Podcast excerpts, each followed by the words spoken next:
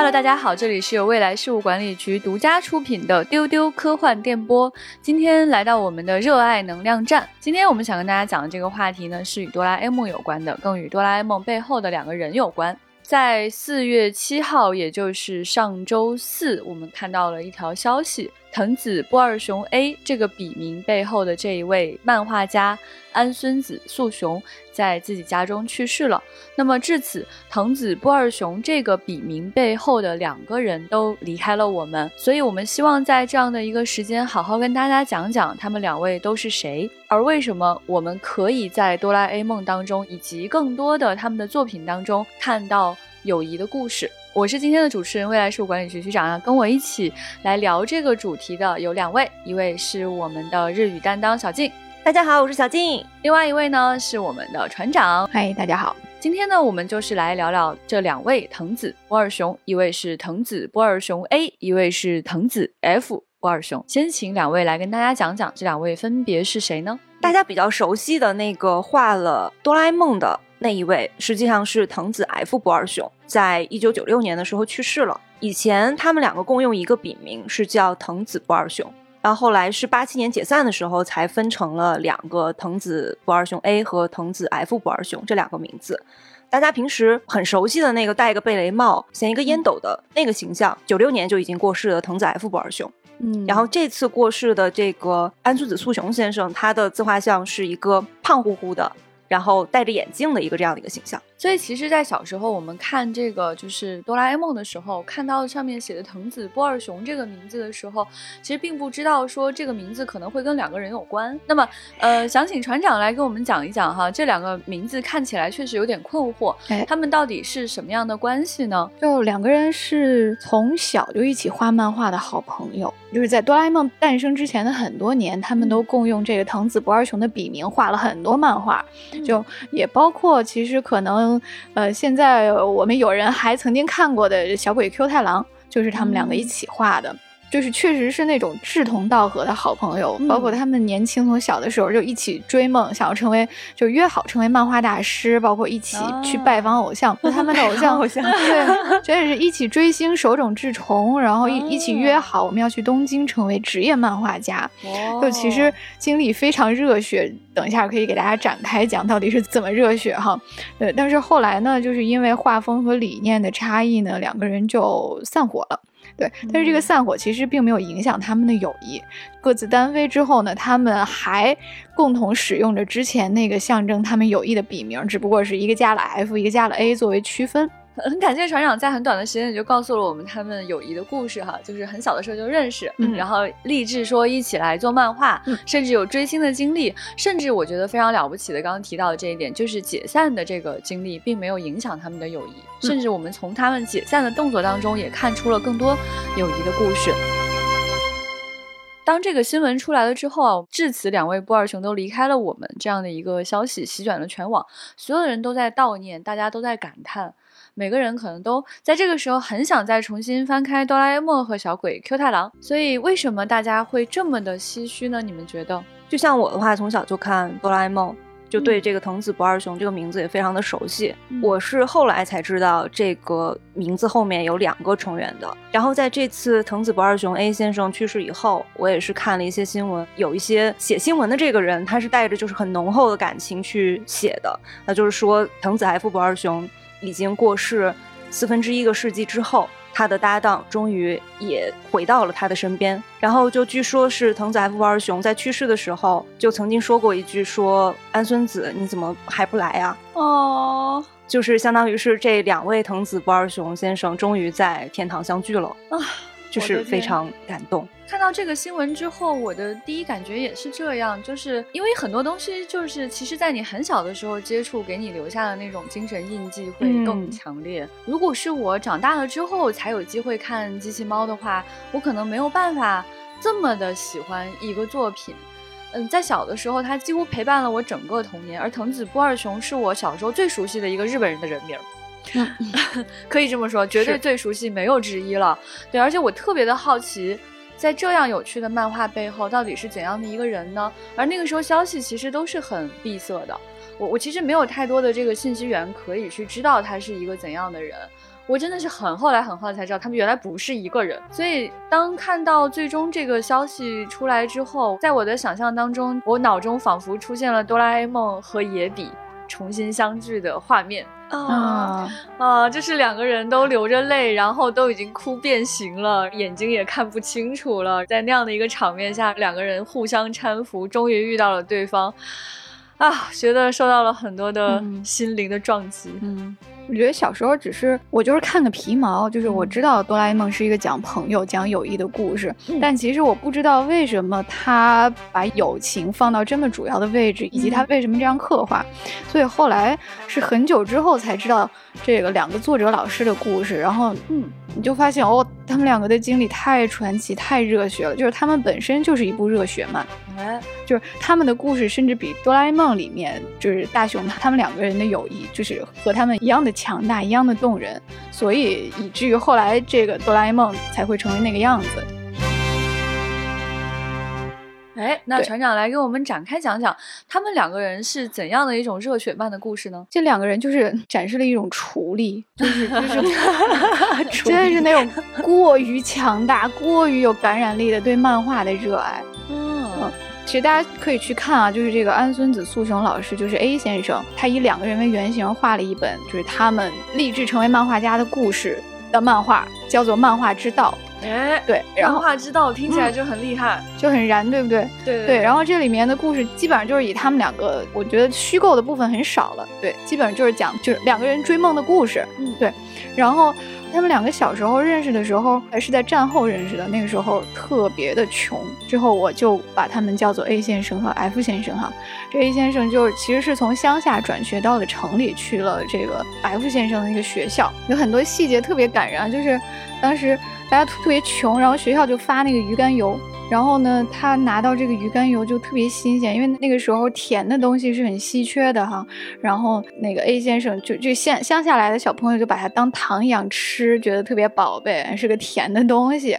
然后呢，这个 F 先生就说：“哎呀，你不要吃呀，这个东西特别宝贵，大家都把它攒着，用来当这个硬通货。”就把鱼肝油来当硬通货来使用，然后你看我画漫画就换了很多鱼肝油，可以买好东西，就是这样互相交换鱼肝油，共度艰难岁月的这么一对小小的好朋友，他们就偶然发现了，诶，你也画漫画啊，你画的真好，你给我画个肖像吧，然后他们就约好说，那我们将来一起做漫画家怎么样？然后那那一格其实画的特别动人，就是两个少年。两个小朋友坐在松树下面，然后他们就说：“虽然现在大家日子过得紧巴巴的，但是未来一定会有一个时代，大家会像需要吃饭睡觉一样，需要娱乐，需要电影、漫画，啊，需要幻想。嗯，所以为了迎接那样一个时代的到来，我们一定要成为漫画家。”啊，想了好多，想了好远，好感动啊！对，然后就远大，对，就是目光特别长远，然后就燃起来了。然后他们真的就是互相督促、互相鼓励，一起画漫画，然后一起出那个同人册，就是自己印的小册子。他那个是他那个是手绘的。对，他们出了一个杂志叫《少太阳》，然后里面的小说也是手抄的，然后 画也是手绘的，太厉害了，在同学之间争相传阅。然后他们两个还一起追星，就是真的是两个科幻宅一起追星，就给手冢治虫写信，对，给手冢老师写信。哎呀啊，然后那个。特别用心，就是每封信还附赠一个别册，那个别册里面就像日记一样写。手冢老师，今天我们俩干了什么什么什么，然后我们两个画画的房间是这样的，然后附上画和说明，哎，我们的房间是这样的，然后房间里放了什么，墙上都贴了什么，然后一番努力就成功引起了偶像的注意。高中毕业的暑假，终于有机会去拜访手冢老师。天哪！所以手冢治虫就是因为他俩写的这些宅信和这些小画，决定要见他们。对，就是太卷。了，简直就他说我 我每天都要接到大量粉丝来信，但是你们这个别册实在很显眼，所以我每次都看。嗯，就手冢先是给他们回了信，嗯嗯，然后两个人高中毕业了以后就会有一个前途的问题嘛，就是到底是就业还是说接着当漫画家？天哪，这个问题永远横亘在我们的面前。对，然后两个人就其实也挺牛的，他们就决定要去见一见手冢治虫，要去见一见自己的偶像，看能不能坚定自己当漫画家的这个梦想。哦，真好！所以我觉得真的很不可思议，因为手冢治虫确实是，你想他每天收大量的来信，他还要工作，嗯，他其实不用给所有人回信的，更不至于说我要去见有些有梦想的人，这个量应该是很大，绝对是船长说的这种极其卷的一种情况。对我，我觉得真的是他们两个这种真诚，给手冢老师给打动了，然后就说啊，你们两个可以来拜访我。那个原文是就像去月球旅行一样，来准备这次朝圣之旅。哎呀，就是拎个。小木箱里面放了好多小宝贝，什么漫画的手稿，什么吃的零食，还有这个那就去了。所以这其实是一个远途旅行。对，因为不住在一个市嘛，对，然后就去了。然后那个手冢老师可忙了，正在赶稿，然后其实没有好好，呃，没说几句话，然后就去写稿去了。就没有好好接待他们。那个时候，手冢正在画后来很著名的森林大地，然后他们两个就是小小的崇拜者，就只能看着手冢老师的背影，觉得老师浑身在散发着金光，哇，觉得哇，看他握笔的姿势，看老师的表情，这就是职业漫画家的风采。哎呀，对。然后还有一个事儿让他们非常震惊，就是他们看到说手冢这样的厉害的大师，嗯，他在杂志上登一个四百页的漫画，但是他原稿画了有一千多页。啊，真的对对啊，这个真的很感人的一个信息。就两个人就大为震惊，原来大师都是这么努力的人，那我们两个更要努力，更卷啊！对，所以就是后来其实老师也没顾上招待他们，他们两个就看了一会儿就走了。哇，对，虽然老师没有跟他们说几句话哈，但是他们自己此刻自己琢磨出来特别多的事儿。对，一个是看到老师身上散发出来的金光，一个是看到说像这样成功的人都如此的努力，我今后回家要更加的努力。嗯，哇，那我就是看到了说有两个小孩在这边发誓，以及后来发生的很多事情都是有原因的。对，然后后来就真的是梦想成真啊！他们的漫画就跟手冢一起，就跟偶像刊登在同一个杂志上。天哪，这个真的是追星成功啊！我的天。对，然后慢慢的就是他们的那个 Q 太郎，我看那个封面上印印的是手冢那个工作室的名字，就是有一个一个小虫子的一个 logo，可能是手冢工作室就是发行或者出版的，就反正就之后就跟真的跟偶像正式合作了。哇哦，对我看到有一个评价特别好，就是这样的经历是多么。有幸就是你从小到大就有一个志同道合的朋友，你又恰好和偶像生活在同一个时代，而这个偶像本身就是那个时代的文化瑰宝和精神导师，然后最后你们两个以他为目标，终身奋斗，最后终于如愿以偿，所以这样的搭档绝对是全宇宙最幸运。最传奇和最励志的，嗯，对，哎呀，好感动啊！我尤其是觉得刚才讲到的那个，说他们要为未来需要幻想，像需要吃饭、需要空气一样需要幻想的那个时代在做准备。对，我觉得这点真的是太了不起了。我觉得他们跟手冢治虫一样，都是开创了人对于幻想的某种认知。其实我觉得我们小的时候啊，那个能够看到的幻想类的作品真的很有限，很有限。而且就是在此之前出现这个作品的时代，就要更往前去推了。那个时候能看到说铁臂阿童木这样的一个小机器人的故事，嗯，是哇，绝对是眼前焕然一新的，就是完全没有见过的耳目一新的一个故事。那我们在小的时候看到机器猫的时候，更是觉得不可思议。其实那个时候我刚刚就是能够着那个就是报刊亭的那个摊儿，然后 攒下来这个零花钱，然后去一本一本的去买那个机器猫的漫画的时候。那个时候，中国的科幻也是刚刚起步吧。非常刚刚起步，而中国的漫画也是刚刚起步，就是我们的漫画杂志和科幻杂志还处在一个非常野生的，然后缓慢成长的一个状态。然后那个时候，国内的作者也非常的罕见，大家都在梦想着说，有一天是不是可以有更多的作家，或者有更多的漫画家。就是在那样的一个时候，我们买到都不知道是正版还是盗版的机器猫，嗯，然后在机器猫里面看到了那个不可思议的未来世界，那个不可思议的四次元兜，然后我们在这个故事里见证了伟大的友谊。嗯，我觉得就是它是一个，就是真的是一个划开时代的一件事情。对，就他们两个故事特别有时代剧的感觉，因为那个时候真的跟局长说的一样，就是他们两个想画漫画那个年代，就是日本的漫画还在野生状态的一个年代。就手冢治虫那么有名的人，书店的老板根本不知道，然后并且会觉得说我卖漫画能挣钱吗？就是根本不挣钱。后来才慢慢知道，哦，原来漫画是有人买的，有人爱看的，然后随便进了两本手冢。治虫的漫画竟然很快就卖光了，然后这个书店老板才知道，哦，原来漫画是有市场的。而且以前那个漫画的话，还大部分是那种四格的，像那种有分镜的那种漫画，实际上就是手冢去开拓出来的。哦，对还有一点的话，就是以前的漫画是基本上是给小孩子看的，嗯，这个也是从藤子不二雄以及手冢的这个时代往后，然后才开始慢慢发生的变化。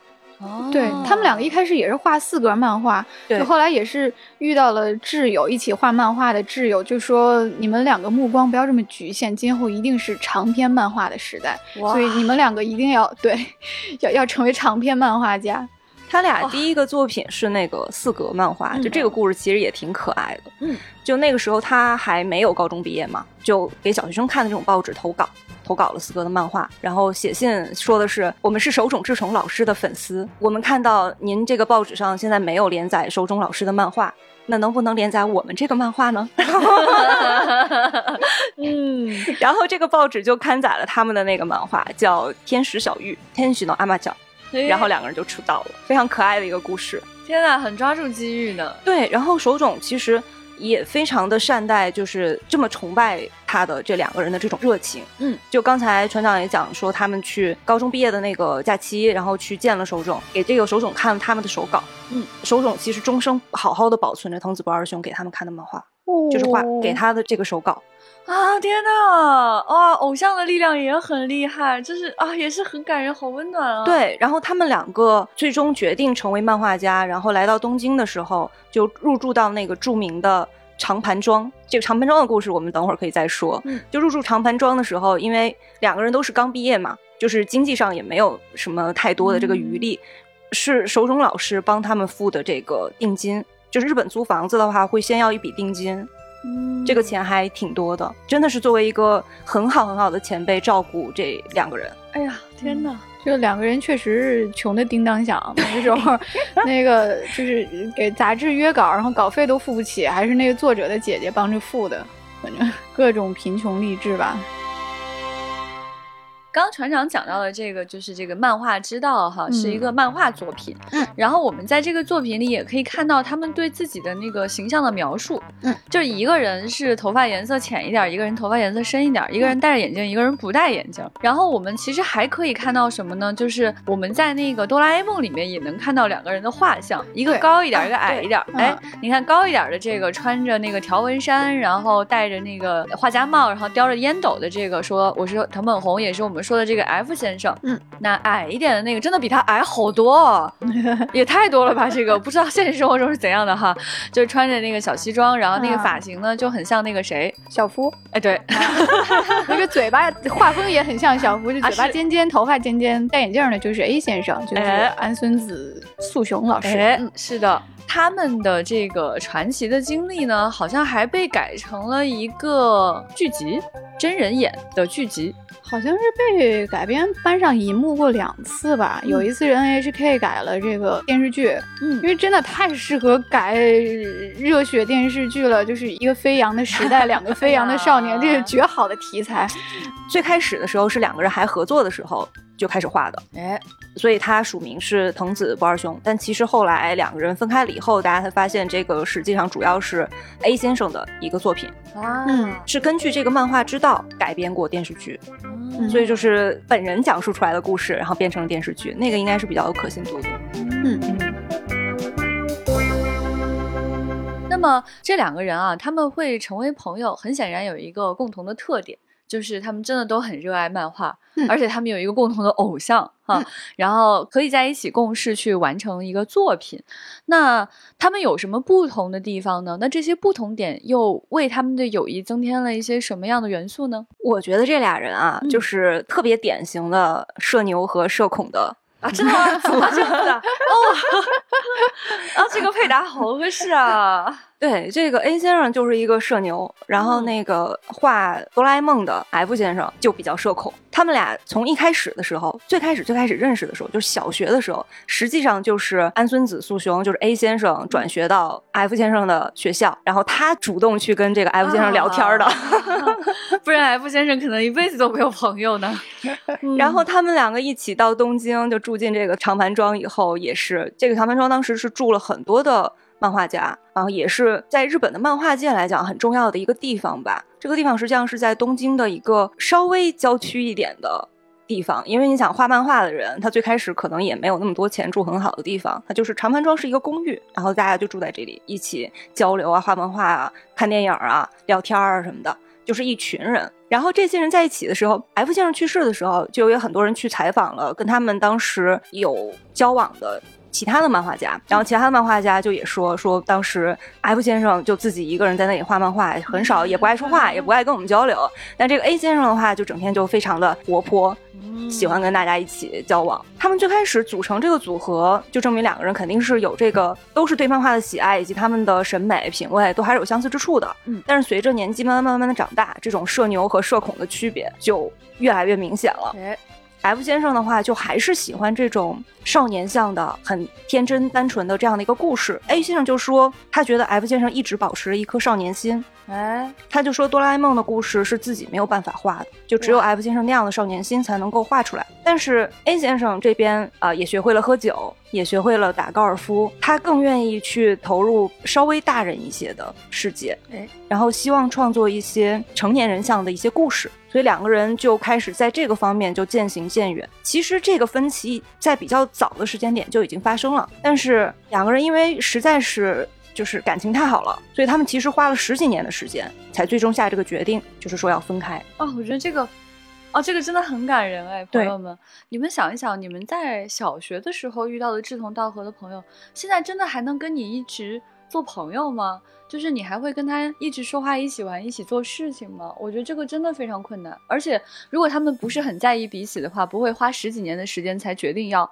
去解散。嗯，是的。而且他们两个从一开始合作的时候，他们就一起去开了一个共同账户，嗯，银行的共同账户。此后，他们这一辈子一直到他们解散为止，他们所有的稿费都是均分的。哇天！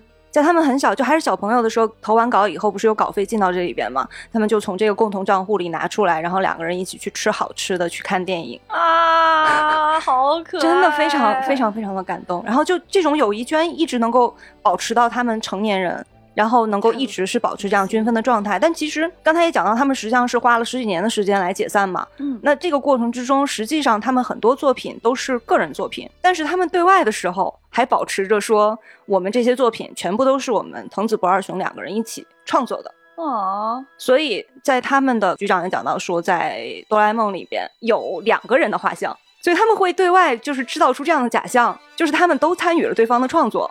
嗯，然后在对方比如说时间上不是很方便的时候，甚至会替对方去参加自己没有参与创作的作品的采访。啊！天哪！啊！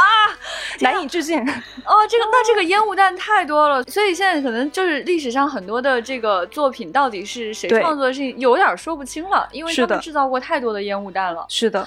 哦，interesting。包括哆啦 A 梦到底是不是他们俩一起画的，其实都一直有争议。那真的就跟分身一样，就是你中有我，我中有你，这始终是两个人的合体。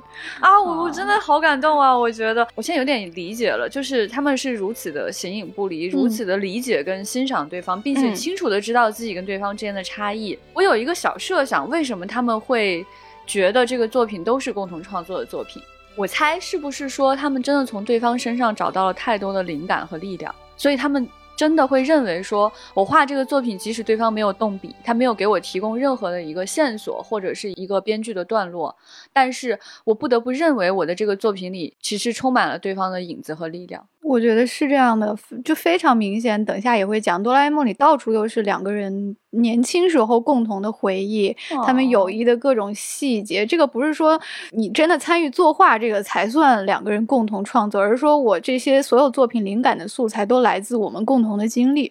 哦，天哪，这个 太感人了，我的天！而且我猜测的话，这个社牛的 A 先生应该是给社恐的 F 先生很多这种精神能量的。嗯，我觉得你你你的这个推论很有道理，哇，这个其实真的是非常互补的两个人哈。对，嗯，其实你看这个名字“藤子不二雄”这个名字，他们两个最开始的这个只是决定了“不二雄”这个名字，嗯，“不二雄”实际上就是他们两个的名字里边稍微每个人拿出来了一点点，嗯，就是他念作伏基欧嘛，实际上就是取了藤本。的这个“伏击”这个“藤”这个字，嗯，然后以及这个安孙子素雄的这个“雄”这个字，叫“不二雄”，嗯，然后因为他们很喜欢手冢，所以他们就觉得想把手冢的名字也加进去，但是又觉得自己离手冢太远了，所以他们就给自己起名叫足冢。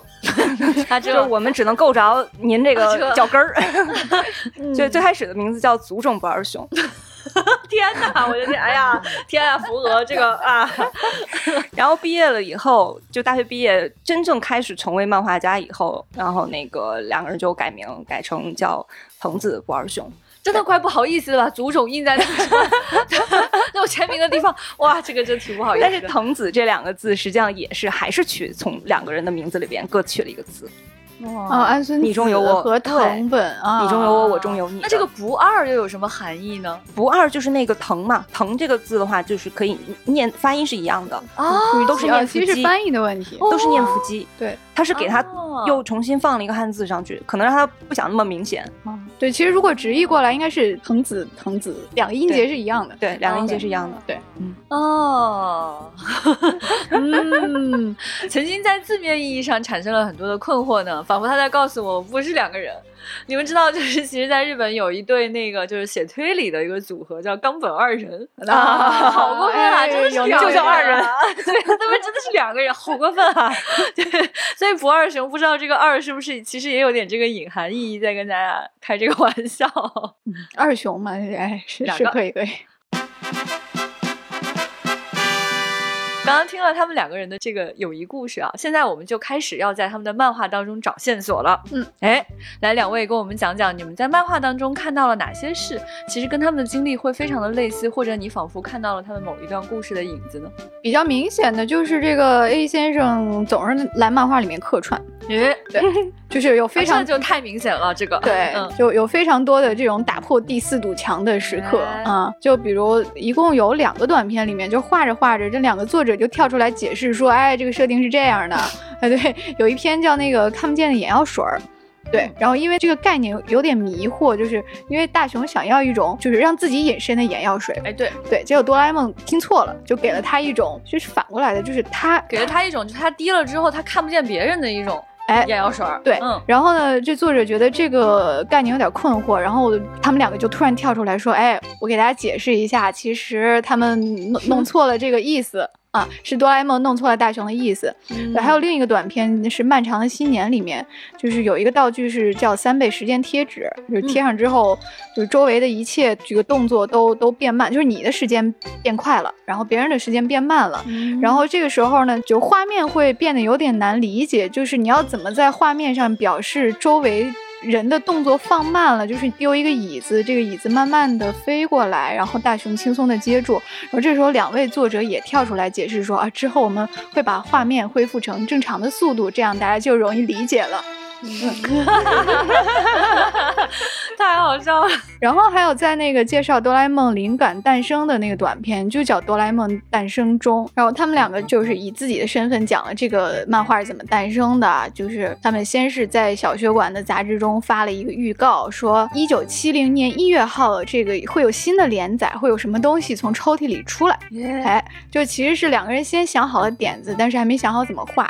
然后结果截稿日到了了，他们。还是想不起来，然后这个时候就是 A 先生突然被催稿去画别的东西去了，然后就剩下这个 F 先生一个人想，然后反正就是最后赶着交稿日才灵感迸发，想出了哆啦 A 梦的故事，所以死线才是这个世界上最终的灵感源泉，对，最强的生产力，对对的。还有好多小短片里，你都会看到那种穷苦漫画家梦想成真的励志故事。哎，嗯，对，就是比较明显的，就比较感人的，我觉得是胖妹。嗯，对，真的，对，就胖妹是一个漫画家，她所有这种漫画家形象，我觉得都是他们俩人的化身。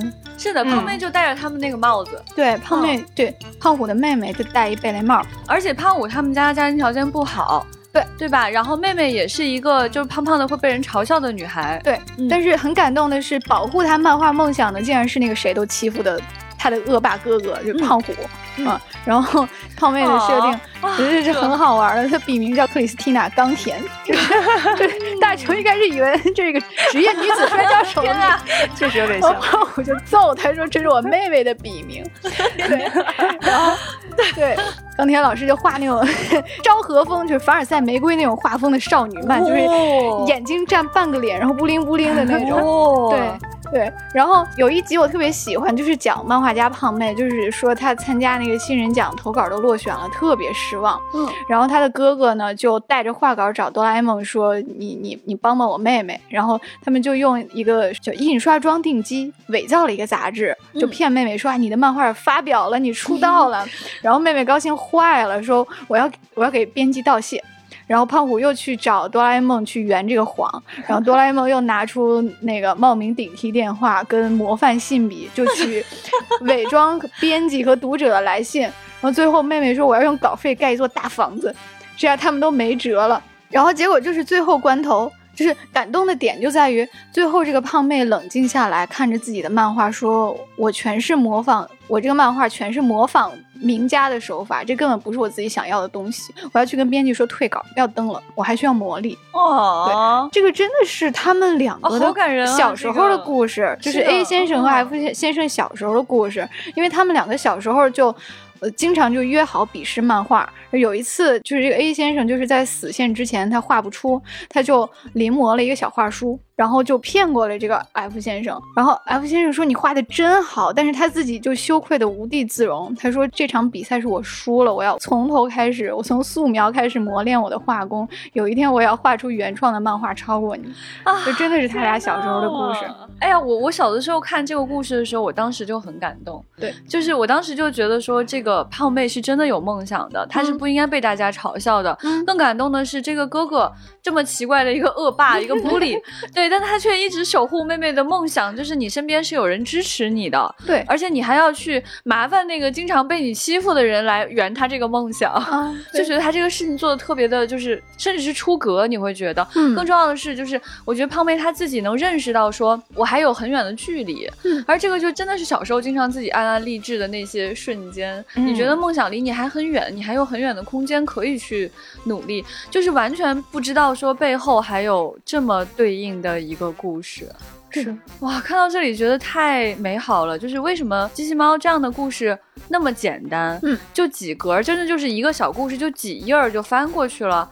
为什么它能在心里留下这么强烈的印记？我觉得因为它很真实，嗯，它是完完全全是两个人特别有痛苦的、有梦想、有泪水的一个真诚的验证。所以他在浓缩在那么短短的篇幅里面的时候，其实。很容易打动我们的心。我们小时候虽然不明白这些事情，但却很容易接收到了他很真诚的这一面。对，小时候真的不明白为什么有这么多漫画家的故事。嗯，就是觉得这你俩画的不腻吗？就是为什么终于这么喜欢讲自己的故事？原来真的是有原因的。就是好多道具真的也跟赶稿有关。我觉得那就是两位老师最大的梦想吧，就是他们画的就是自己最需要的东西。就是你们记不记得那个赶稿用的罐头？嗯，就是外形是一个罐头，打开之后里面是一个房子，你可以在里面画漫画。然后罐头是隔音的，还有时间控制的装置，就是你在里面画一天，外面只过了一个小时。对，并且在你设定的时间之后，这个盖子才会打开。真的是关小黑屋的终极梦想。对，敢死线的神，主要时间的流动不一样这。一点可以说是非常的瞎编乱造，跟非常的梦想了。对，就编辑在外面已经急死了，但是你在这里可以从容的画，你画上一天，外面的时间还没有到，哎，死线不一致。对我对哆啦 A 梦的印象就是它里面有好多各种各样刚才说的这样子的小道具，就我其实对他们人物关系都没有太多的印象，嗯，就。只记得一些什么变大变小灯啊，然后还有什么 吃一粒儿，然后就能够就是肚子不饿的药丸啊，还有什么竹蜻蜓啊之类的这种东西。嗯，就就就是觉得想象力实在是太丰富了。对，我觉得这个是特别了不起的一点，因为现在我们去看哆啦 A 梦的时候，我们都可以说它是不负责任全宇宙第一名。嗯，就是他的道具真的随便就可以掏出来。然后他那些道具呢都没有任何的道理，根本就不能去跟他 argue 说这个东西为什么是这个样子的，对啊，这个东西它是怎么运作的啊？对，有些东西完全不合理。但是在那个时候，你就想象说两个人他认为自己想要去实现一个，你就想象说那两个人他蹲守在一个那么穷困的环境当中，然后觉得自己还不够好，觉得自己离梦想还很远，在他们觉得说漫画美好那一天还没有到来的时候，他能够去想象一一些。这么不可思议的事情是一个多大的奇迹？即使是在今天，我们想要去想象那么多不可思议的道具，都是一件很难的事情啊。对，哪怕是一些没有道理的东西，我们都不一定能画出来那么多画。所以他当时是怎么做到的？太令人称奇了。我这回重新审视这两个人的时候，我就发现，你越是查，越是觉得他们两个的友谊真的很难得。嗯就刚才我们都是说这个哆啦 A 梦里边的各种各样的想法、道具啊什么的，非常的不可思议。这个故事主要的创作者是这个 F 先生，嗯，所以 A 先生看的时候，他其实也是觉得不可思议的。觉得好棒。对他觉得他他就说他非常其实羡慕嫉妒这个 F 先生的才华。哦就他早期的时候，实际上是有过这样的情感的，但是后来两个人合作以后，这个慢慢慢慢可能就是也不能说完全消失吧，但是怎么能够不让他去伤害到两个人的感情？这个其实我觉得看上去很容易，但其实还是挺难做到的。对，对就你怎么跟你的好朋友一起去工作，哎，嗯，就这个真的是很困难一件事情。对对就你们两个的想法，你怎么去欣赏这个人的才华，你怎么去发挥自己的才华，这都嗯是很很不好处理的、很微妙的一个事情。嗯，然后还有一个很现实的问题，就刚才讲到的钱的问题，哎，是的，嗯 这个他们尤其是在穷的时候，它更是一个大问题。有钱了以后也是个大问题。是是是，随任何时间都是大问题。他们两个在小时候不是就开了一个共同账户吗？就他们的钱实际上一直是 F 先生来管理的，嗯，然后一人一半嘛。然后两个人实际上早期是有一些共同创作的作品是火起来的。刚才说到那个小鬼 Q 太郎，就是他们早期的哈，很也非常受欢迎的一个作品，但是都没有办法跟后来的哆啦 A 梦相比。嗯哆啦 A 梦是那种现象级的爆火，就是得到了非常非常多的版权费，嗯。但是这个费用也一直是均分的，就是其实所有人都能看得清楚，就是包括周围的一些人都会觉得这样的处理对 F 先生来讲并不是特别的公平，但是他就一直要求是这样的处理的，他们这两个人里面，我们会认为说 F 先生他没有拿到他应得的那个足够的分量，但是 F 先生自己坚持说，我一定要均分处理。是的，嗯，他是管理那个财务的那一方。哦，其实他们最后之所以会解散，其实也是有一点点这方面的原因。嗯因为八六年的时候，F 先生生了一场大病，然后他就会去想说，他可以基于自己和 A 先生的友情，然后一直把这个稿费均分。但是如果他死了，他的家人、他的朋友可能会跟 A 先生有一些争执，哦其实是有这方面的原因的。哦，所以他在他的大病痊愈之后，然后其实他还是一直身体不太好的一个人嘛。然后他大病出愈之后，马上就下了这个决心，第二年就决定解散了。哇，他其实是为了避免冲突，是为了保护对方和自己的这份友谊，是的，才做了这样一个决定。是的，哇，这个太不可思议了！其实我们看到过很多的组合的这个解散，基本上都是因为感情不好啊，钱分不清楚啊，基本就是这样。对对，嗯都是因为这些原因。然后就是分了之后，大家就是彼此不再相见啊，然后就非常生对方的气啊。这两个人却不是这样。对，就是你做的多，我做的少啊，什么钱怎么分呀，一般都是这两个问题。但是他们嗯两个处理的非常好，就是从来都没有过任何问题，因为他们并不是因为有什么冲突才解散的。嗯所以解散之后，其实两个人都还是好朋友。就 F 先生出去玩啊，或者怎么样，都还是会给 A 先生带礼物。然后 A 先生就把 F 先生送给他的礼物，就是装饰在自己的玄关、客厅之类的地方。啊，天哪！啊真的一直都感情非常的好。哇，我我我听小丁讲完这些故事之后啊，我现在再看到他们两个人那张合影，我就好泪目啊。就是两个人，一个戴眼镜，一个不戴眼镜，然后中间挤进来的那张脸是哆啦 A 梦的一个手办嗯嗯，啊！我的天，真的的就是你你会觉得成功的作品、不成功的作品，他们的经历是如此深深的被绑在一起。我这儿还有一个小故事，也挺感人的。就反正冲突和摩擦从小到大肯定是一直有的，嗯但是就是 A 先生其实把他们之间这个微妙的心理画的比较细，就是其实小时候一起给杂志投稿嘛，就是两人都画了作品，然后 F 先生的漫画就被登了出来，就是等于是被杂志选中，然后名字放大就被登了出来，然后其他投稿者就是一个一个一个参与奖，然后就是用小字儿印在下面。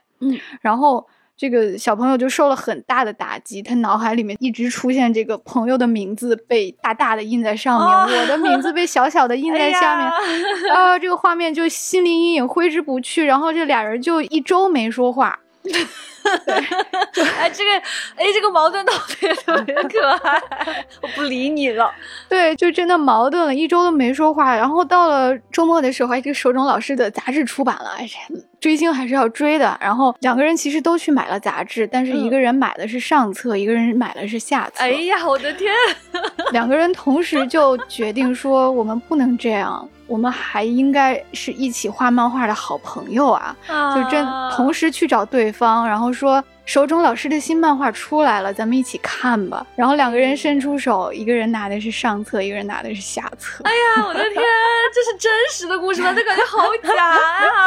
我的天，啊，不可思议，这也太可爱了！哇，真的，你你就想象说你跟朋友吵架了，就是两个人同时愿意和好，是一个很稀少的事件。是的。啊，而且就是很 Q 的是，就是拿出来的都是手冢的漫画，还一个是 上色一个下色，简直是一个假的故事，这不是一个真实的世界，哇，太可爱了。在哆啦 A 梦里还有一些其他的例子，能看到两人少年的痕迹哈，就是他们共同喜欢过的东西会被这个藤本老师安排到大雄和哆啦 A 梦的身上。诶，哎，比如说西部片和这个八号，哎，这个一定是有背景的，不然就非常奇怪，为什么他会喜欢这个？对。我不知道后来他们是不是都是这个西部片迷哈，但是呢，确确实实他们的第一笔稿费呢是这个电影券，啊，就两张电影票，结果两个就是这个电影券也也比较神奇，就是一个穷困潦倒的一个小杂志向他们约稿。嗯，然后两个人特别兴奋，结果稿费这个杂志也付不起，竟然是两张电影兑换券。嗯，那俩人说行吧，那看电影吧。就是他们拿第一笔稿费的这个电影票去看了一场西部片儿，这个太了不起了，因为野比这个人一一无是处，哎，但是他有两个优点，第一他很会玩翻花绳，第二他射击很强，哎。哎，他真的很准，就是我们看到，就是有这个穿越故事里面哈，如果遇到说野比要跟对方决斗的话，野比竟然可以，好多集都是讲这个，要么大雄就是真的穿越回西部时代，成了传奇的射击之王，对，要么就是他在那个西部牛仔的射击游戏里面百发百中。对，然后还有就是，其实他们两个年轻的时候用那个，就是真的很宅了，就嗯用八毫米的胶片机，跟朋友一起拍那种西部片的电影，真的非常大学同好会，就是这种情节在也给画进了漫画里面。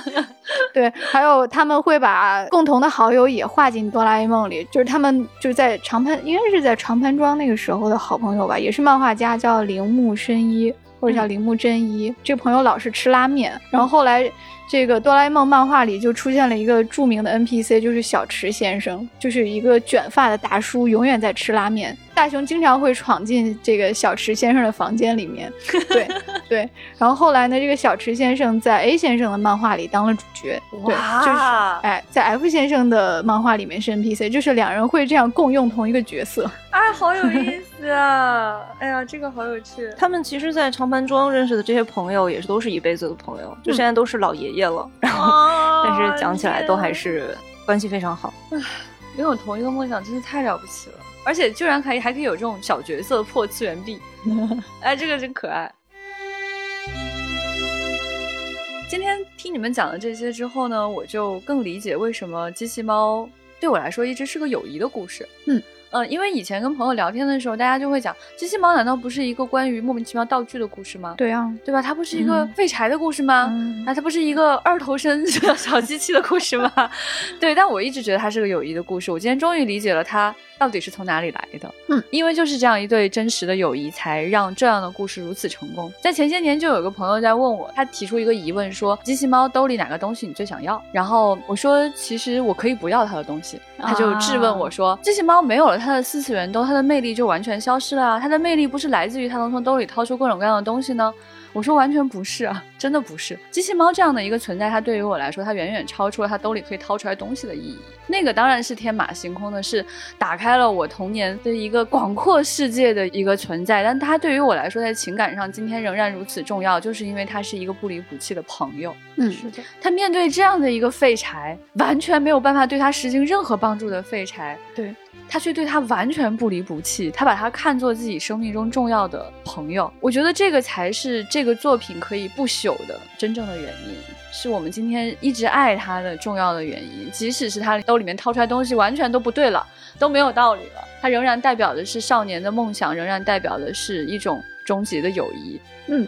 这也是为什么在四月七号，当这个安孙子素雄先生，也就是我们说的 A 先生，藤子不二雄 A 先生离开我们的那一天，我们既感到唏嘘和难过，同时又感到了一丝丝的幸福。我们可以想象他们在天堂相遇，然后一起在灯光下继续画漫画了。嗯，今天跟大家的分享就是这样了。接下来非常希望大家告诉我们你们最喜欢的这两位老师的作品。都是什么呢？是什么样的画面、什么样的细节曾经打动过你呢？欢迎大家来跟我们留言，跟我们互动。今天就是我们丢丢的二百零二期了，希望今天听完丢丢之后，大家有兴趣重新翻开他们的作品，也祝福他们两位在天堂继续追寻自己的梦想，而他们想要的那个时代，人人都像需要吃饭一样，那么的需要幻想了。谢谢你们，拜拜，拜拜，拜拜。